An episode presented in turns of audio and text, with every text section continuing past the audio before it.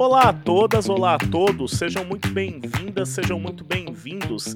Eu sou o Márcio Botelho. E aqui é a Cami. Boa noite a todos, todas, todes que estão aí para nos ouvir no programa de hoje.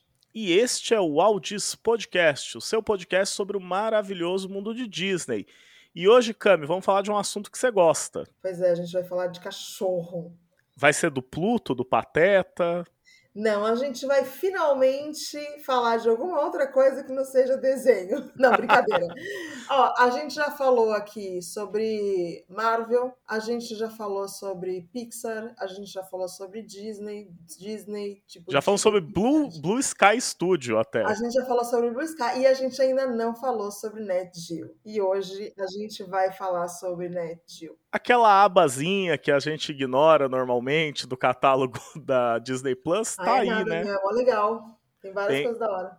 Tem baleia, tem urso, tem várias coisas lá interessantes, né? Tem sobrevivência, física. tem física, tem document... muitos documentários tem. e a gente vai explorar um pouco a aba do NetGill Hoje vamos começar, né, falando, vai ser nossa primeira vez falando aqui de um produto do National Geographic.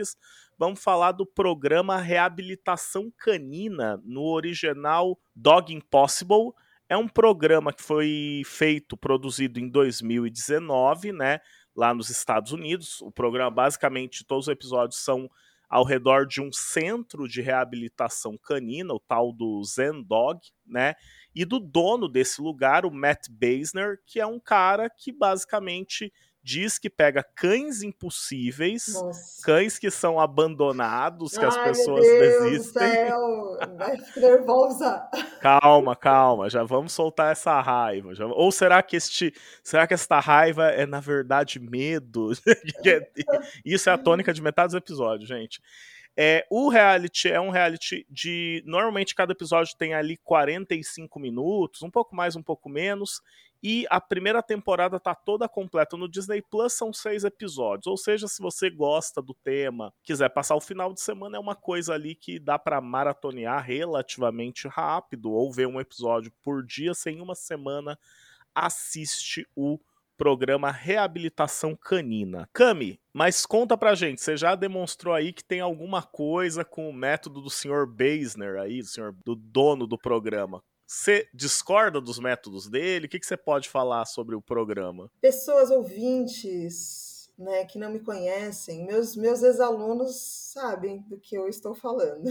Agora, as pessoas que não são meus ex-alunos, que estão aqui assistindo, ouvindo esse podcast, deixa eu te contar uma coisa.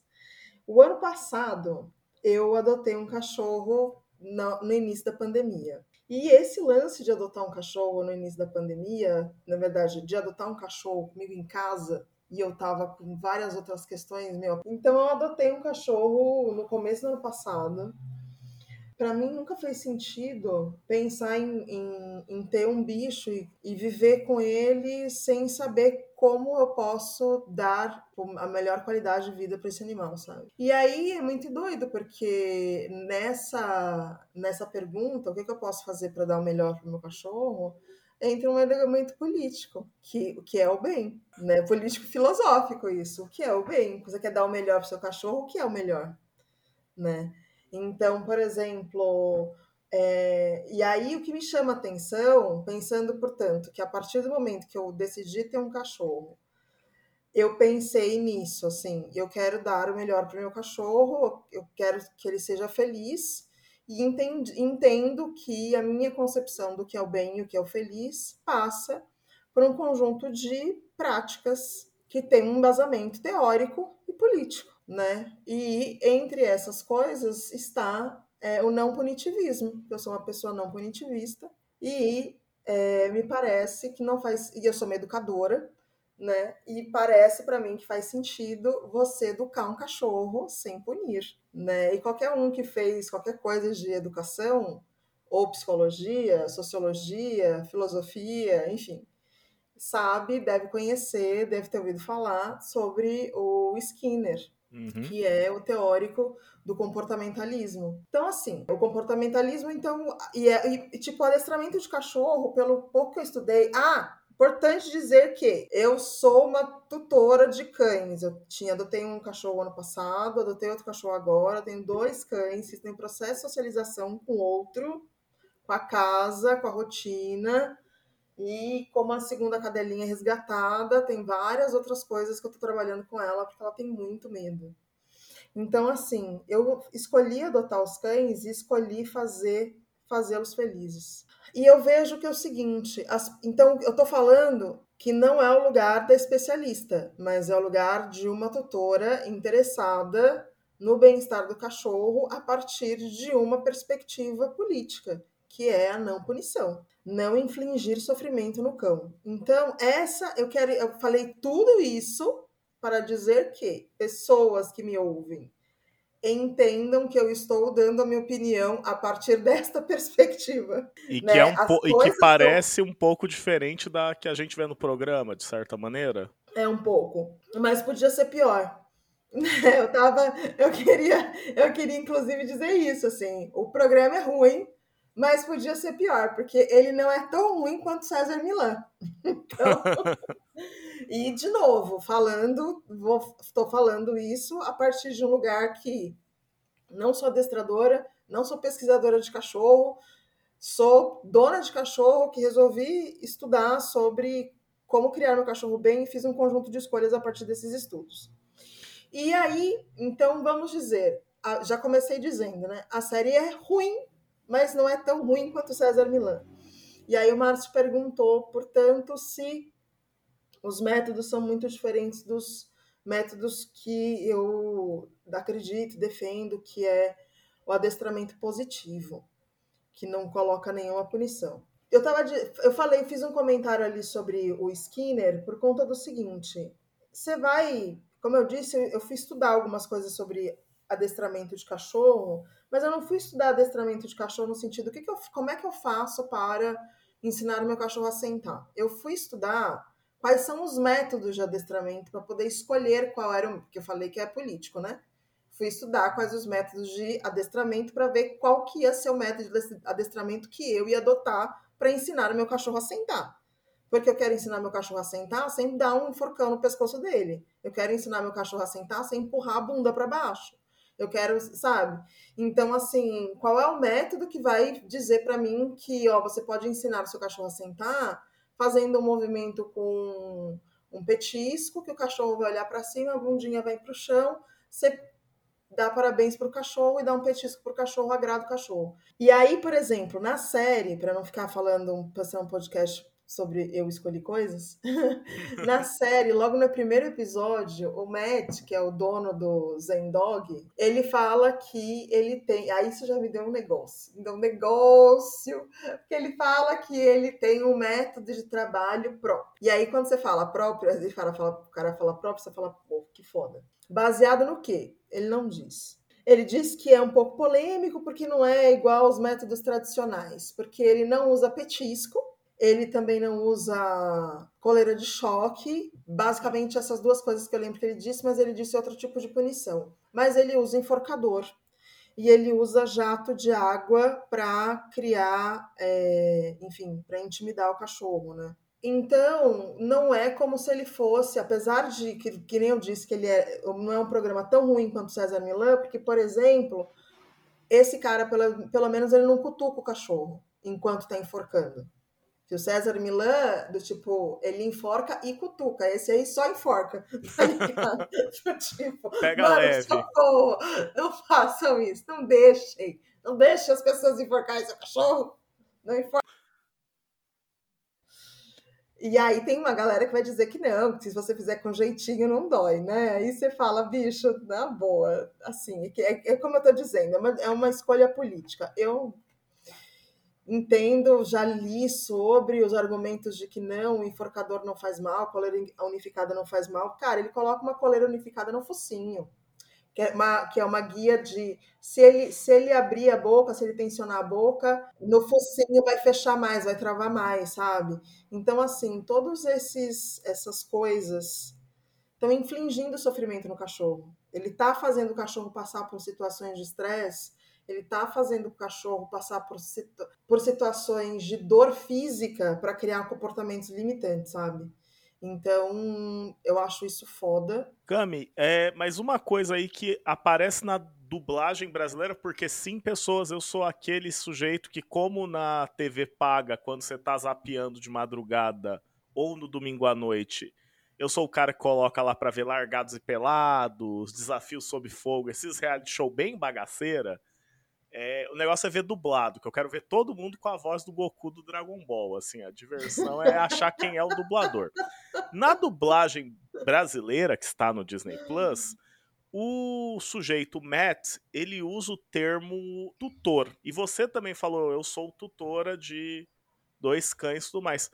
Por que não o termo dono ou dona? Qual que é a questão? É uma opção também, de certa maneira, ou isso é só algo meio que de quem é, cria cachorros e eu que não, não tenho hoje cachorros em casa e quando tive cachorro era uma coisa mais largado no quintal loucamente, a gente chamava de dono e dona. É uma opção ou é uma terminologia mais correta mesmo?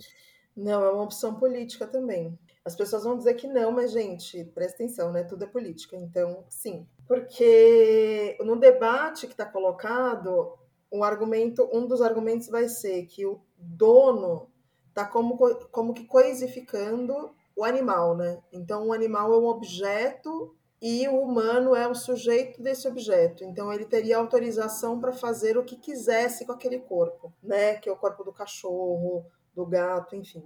E aí escolheu-se a partir disso a ideia de tutor, porque então você se torna, você não é dono daquela vida, daquele corpo. Não é mais não uma coisa. Exato, ele não é uma coisa, você não está autorizado a fazer nesse corpo o que você quiser. Por exemplo, é, aqui no Brasil são proibidas as cortar a orelha, cirurgias estéticas, né, de determinação de raça. Cortar a orelha, cortar rabo, essas coisas que, enfim, que definem o que é um, um dog alemão o padrão tipo, estético, assim. É, eu falo, definem o que é o toga alemão, porque era o tipo, um tipo de coisa que você viu na internet na época que fez a aprovação. Ai, como é que o, o dog alemão nunca mais. O dog alemão nunca mais vai ser o dog alemão, porque vai ter orelha caída e rabo comprido. E você fala, mano, é o mesmo cachorro, cara, só que tem sem ter sido mutilado, né? E aí o pessoal confunde a mutilação estética com a castração. Aí diz que castração também é uma. Olha, esse mundo de cachorro, bicho, é uma treta.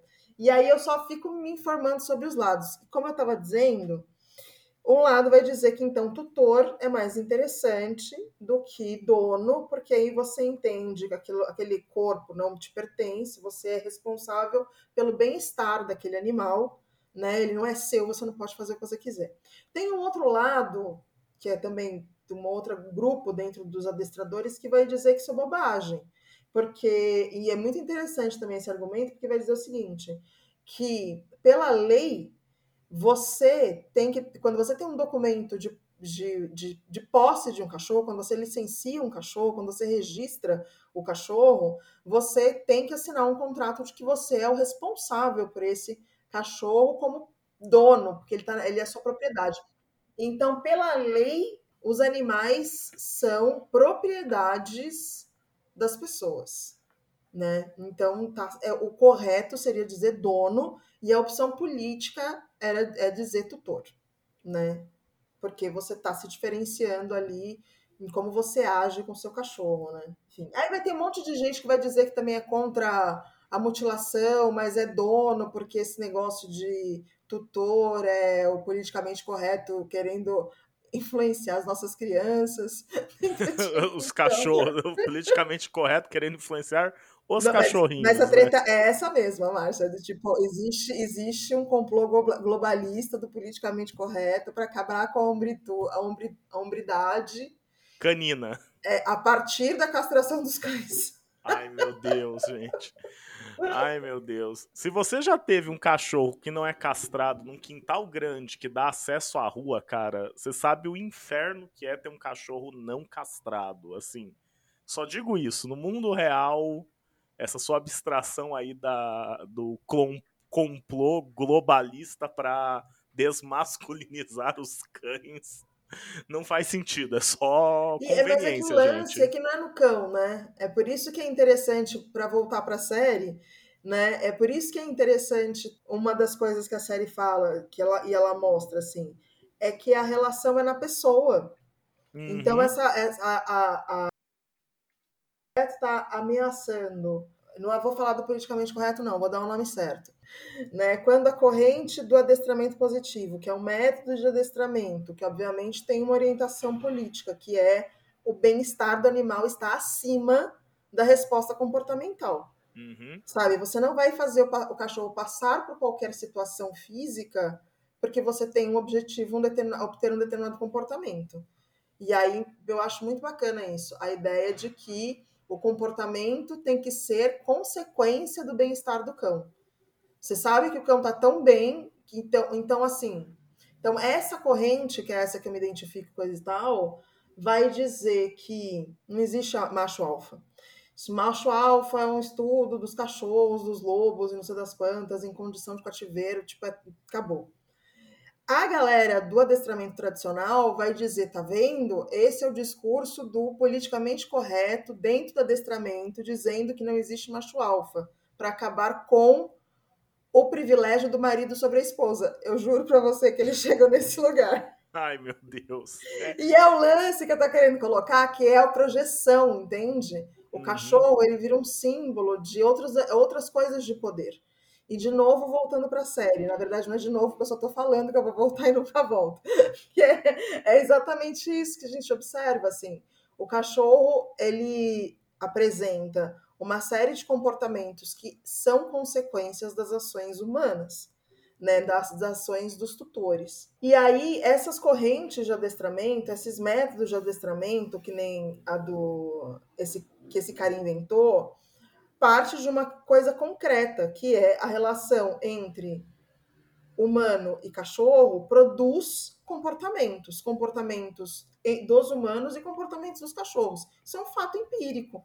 E aí você vai agir nisso de diversas maneiras. Coloca um enforcador, dá um cutucão, joga jato de água, fica lá sentado olhando para a cara do cachorro, esperando o cachorro entender o que você quer, ou dá um petisco e faz não sei o quê. Então, assim, são métodos né, de fazer as coisas mas é inegável que a relação entre as pessoas e os cachorros provocam todos aqueles comportamentos. E é interessante que nesse programa é cachorro zen, não sei das quantas, mas o cara super acredita em liderança, né? Sim, sim. Tipo, você não é, ele não tem, tem uma hora que ele fala, deve ter algum episódio que ele fala isso, você não é o líder da matilha, sabe? Do tipo, e e, meu, não é assim. A educação, quer dizer, para ele é, né? É isso, assim. Não é, é assim para os outros, para outros grupos de que pensam a educação de cachorro de outra forma, mas ele vai pensar nisso, ele vai mostrar. E eu acho que isso tem tudo a ver com os Estados Unidos. Eu acho que tem tudo a ver essa coisa que eu quero. Agora eu vou dar, dar uma brecha para você entrar e falar maravilhoso, que é essa coisa do desse coaching, sabe? Porque esse programa tem esse rolê, né? Porque então, assim, se o programa do cachorro vê, o programa fala assim sobre ah, nenhum cachorro é mau, nenhum, nenhuma, nenhum cachorro é irrecuperável. E você tem a figura do protagonista do programa, que é o Matt, que é o adestrador, que conta no primeiro episódio que ele foi, é, que ele passou por um processo de reabilitação, que ele estava desacreditado da vida e que cuidar de um cachorro reabilitou ele e ele é o exemplo de que nenhum cachorro está perdido. Porque ele é uma pessoa que estaria perdida e se recuperou com reabilitação. Então é de um moralismo terrível.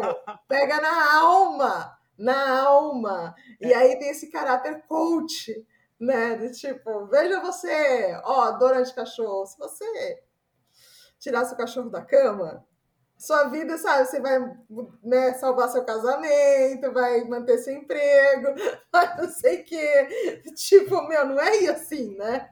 É, o programa tem essa pegada bem de, de coach motivacional, né? Tem, tem um pouco essa pegada, a figura do Matt, né? Tem essa volta por cima, que ele vai falar isso em dois ou três episódios, né? Que ele afirma, ah, eu estava perdido na vida, as entrevistas que eu li com ele na época que lançou o programa em 2019, eu fui atrás, quase todas, todas as entrevistas ele cita a, a trajetória da vida dele e é vendendo essa história como uma história de sucesso.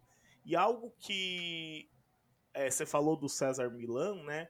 Que é uma coisa que o programa dele meio que estabeleceu um parâmetro para os programas sobre adestramento de cães na televisão. Todos os programas, até os brasileiros, que a gente teve um, um programa brasileiro também lá dos anos 2000, que eu não lembro agora o nome do adestrador, tem essa onda de, de assim, de falar, é, o cachorro tem problema porque o dono, o tutor, tem um problema. Então eu venho aqui para tratar as pessoas.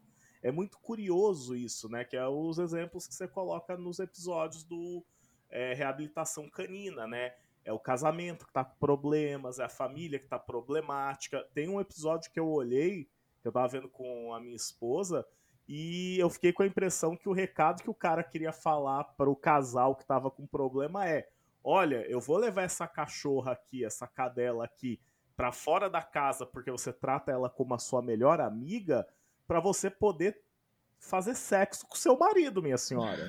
Porque tá difícil. É. Esse homem está chorando aqui quando falou do cachorro. Ele está desesperado. Então, é, é, interessante essa dinâmica, né? De olha, sua vida, eu vou melhorar a sua vida porque eu vou te ensinar umas técnicas, coisas simples que você tem que resolver. E é tudo no comportamental, né? E é o comportamental é, para as pessoas, não para os cachorros. É para as pessoas. É, isso que é o interessante dessa mecânica de coach, que eu acho que aparece bem é, estabelecido e bem claro no programa. Eu devo dizer que, assim, é, reality show no geral, eu não observo muito conteúdo. É o que eu falei. Pode ser gente pelada na mata, pode ser os caras do meio oeste americano fazendo faquinha, pode ser competição de food truck, pode ser o, o, o sujeito adestrando cachorros. Eu gosto da forma reality show, de, de, desse tipo de reality show, porque normalmente esses reality shows são é, eventos longos ou dinâmicas de longo prazo. Num dos programas, dá para ver que a reabilitação do cachorro demorou, ou dos cães, que eram dois, demorou cerca de seis meses. E isso vai ser uma reabilitação de um programa de 45 minutos. Como que eu vou contar uma história de seis meses que vai ter personagens, que vai ter plot twist, que vai ter é, momentos de tensão na trama em 45 minutos, né? De, é, pensando nisso, o, o Reabilitação Canina entrega um entretenimento bacana tem essa questão do coach que me incomoda, que é tudo, ó, oh, não, tem uma técnicazinha aqui que eu vou te ensinar, que é sensacional, e tem também o que eu chamo de hipocrisia, que é todo episódio abre, não abre com uma frase, não tente essas técnicas em casa. Não tente essas técnicas em casa. Gente, na boa, qualquer dono de cachorro desesperado vai tentar essa técnica em casa sem um profissional, porque Normalmente esses profissionais são caros e ir em Los Angeles para adestrar o cachorro não vai rolar. Então, as pessoas vão tentar isso em casa, sabe? Tipo, você tá, você tá na verdade é uma grande propaganda do método do cara. Total. Não, assim, você tá, tava falando isso e eu tava lembrando que tem uma das tretas, assim, do mundo dos cachorros de São Paulo, de um cara que foi acusado por, de maus tratos, o vídeo dele é, caiu na internet, foi denunciado por maus tratos, um vídeo que ele divulgando, dele divulgando o trabalho dele de adestramento. O cachorro, meu, quase desmaiou enforcado. Tipo, espumou, vomitou, não sei o que, meu, o vídeo é horrível. Desculpa aí, pessoal, se depois tiver que cortar, corta. Mas assim, o vídeo é horrível, o cara foi denunciado, não sei o que, depois o pessoal ficou no pé dele, parará. E aí tem uma hora que ele tá se explicando e ele ele foi né, é, é, submetido à justiça e tal. Ele está se explicando, ele fala que tudo aquilo lá é método dele, que ele aprendeu nos vídeos do César Milan. É exatamente isso que você está falando, sabe? Tipo, o cara não estudou, fez um cursinho lá de adestramento de um final de semana online. Todo respeito aí a galera que faz curso de adestramento online, eu mesmo vou fazer uma para tutores. Mas, é, mas ele fica reproduzindo, assim, o, o é, é, que ele diz que ele aprendeu a adestrar reproduzindo os vídeos do César Milan. Então é isso, é exatamente o que está querendo dizer. Eu só trouxe um, uma citação para É, mas me, me, e isso é uma coisa que aí de fato, apesar da, do entretenimento que eu falei, ah, como um show ele é interessante por ter alguns personagens que vão sendo construídos, algumas dinâmicas legais, a edição é bem feitinha. Só que me preocupa um pouco isso, né? Primeiro essa coisa coach motivacional barato, né, do tipo mude um hábito e sua vida vai ser revolucionada. Cara, é, processo terapêutico é longo, uhum. exige tempo, reflexão. Tem alguns processos que vão precisar de intervenção de outros profissionais. Não é só um, um truquezinho, sabe? Aperta uma chavinha e a sua vida vai mudar. Não é tipo, uhum. olha pro seu cachorro e não faz carinho, que aí tudo vai estar tá resolvido. É, isso me incomoda um pouco no programa. E essa questão que me incomoda muito, que é, gente, tem coisas que colocar o aviso não faça em casa é o jurídico do programa falando, coloque isso daí para não dizer que a gente está incentivando as uhum. pessoas. É uhum. mera formalidade. A gente sabe que aquilo lá é mera formalidade. A gente mesmo, quando tinha o cara aí na televisão ensinando a fazer latinha de moeda, todo mundo fazia. né? Latinha de moeda, chacoalhar latinha de moeda pro cachorro. Gente, não façam isso! Não façam isso, vocês estão torturando o cachorro medo. de vocês, criando né, medo no cachorro de vocês. Não, não façam isso. Muito bem, eu queria fazer uns últimos comentários que tem tudo a ver com essa parte que você estava dizendo agora, que é, é do, do coaching, né? E a minha anotação aqui tinha sido isso, assim, que o moralismo dessa da, da, da, série vem com esse discurso da vitória, né?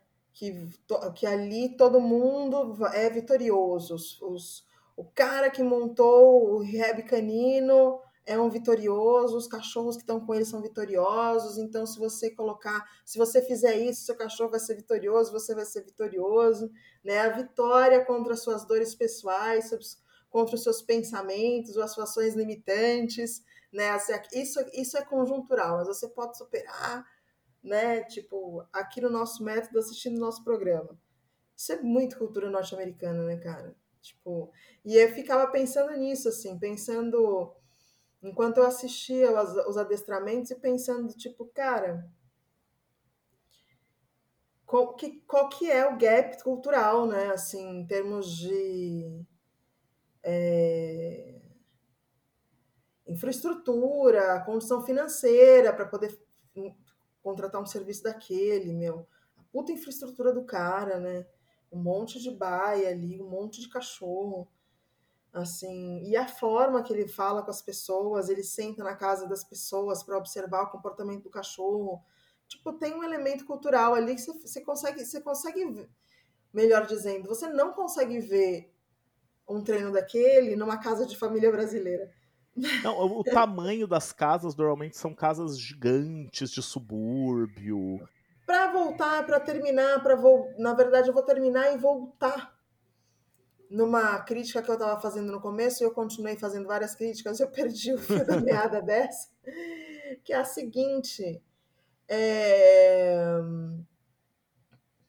quando a gente está aqui discutindo que isso é coaching, que da vitória e do cara que você ah, se você fizer isso aqui você vai ficar bem, né? Vai resolver seu problema. E é o lance que me incomodou também muito, como eu tô falando, do tipo é, comportamento é ação e reação, né? Estímulo e resposta. Você vai tentando, você vai testando e você vai adquirindo, você vai vendo que dá certo que dá errado você vê que esse adestramento dá certo. Naquele contexto, naquele momento, ele funciona, né? Por isso que as pessoas procuram, porque dá algum tipo de resultado. Mas a questão que fica para mim é assim, qual é a base teórica disso? Olha, se eu enforcar seu cachorro desta maneira, ele vai responder desta maneira, do tipo, mas está baseando no quê? No estímulo negativo? né? Do tipo, ah, ele tá com dor, então ele vai. Assim, será que não tem outra coisa que você possa fazer? Então eu fico pensando que esses programas, e esse programa especialmente, era muito do tipo, ah, então você faz assim, que nem estava dizendo. Ah, então você chega e fica em silêncio. Ele está aqui, olha como ele está angustiado, procurando atenção, olha como ele está procurando. Agora ele vai deitar. Muito bem, tá vendo? Aí você tem que fazer. Escuta, o que, que você está fazendo o cachorro fazer? Você está fazendo o cachorro ficar angustiado, deitar, por quê? Qual motivo? Sabe? Tipo, isso eu achei. E eu acho que isso é uma questão cultural. Porque quando a gente assistia Super Nani, a Super Nani explicava tudo que ela fazendo.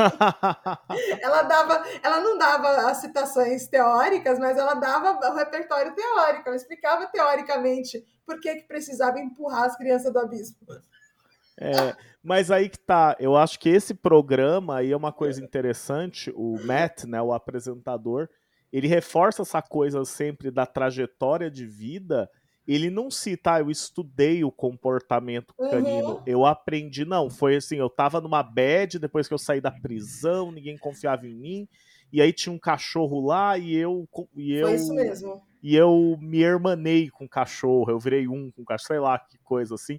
Mas é muito da prática. E ele fala umas coisas que é tipo, ele fala, ah, ele tá fazendo boas conexões neurais, ele, isso vai criar um reforço positivo. E você fala, cara, mas tá bom, você citou isso. De onde veio essa teoria? É, ele é. não aprofunda. Eu observei a mesma ele coisa. Ele não aprofunda, né? Eu acho que assim, pode ter uma base teórica, mas é aquela questão que aí tem a ver com um pouco esse universo dos coaches, que é, é eu vou te ensinar o pulo, mas não o pulo do gato.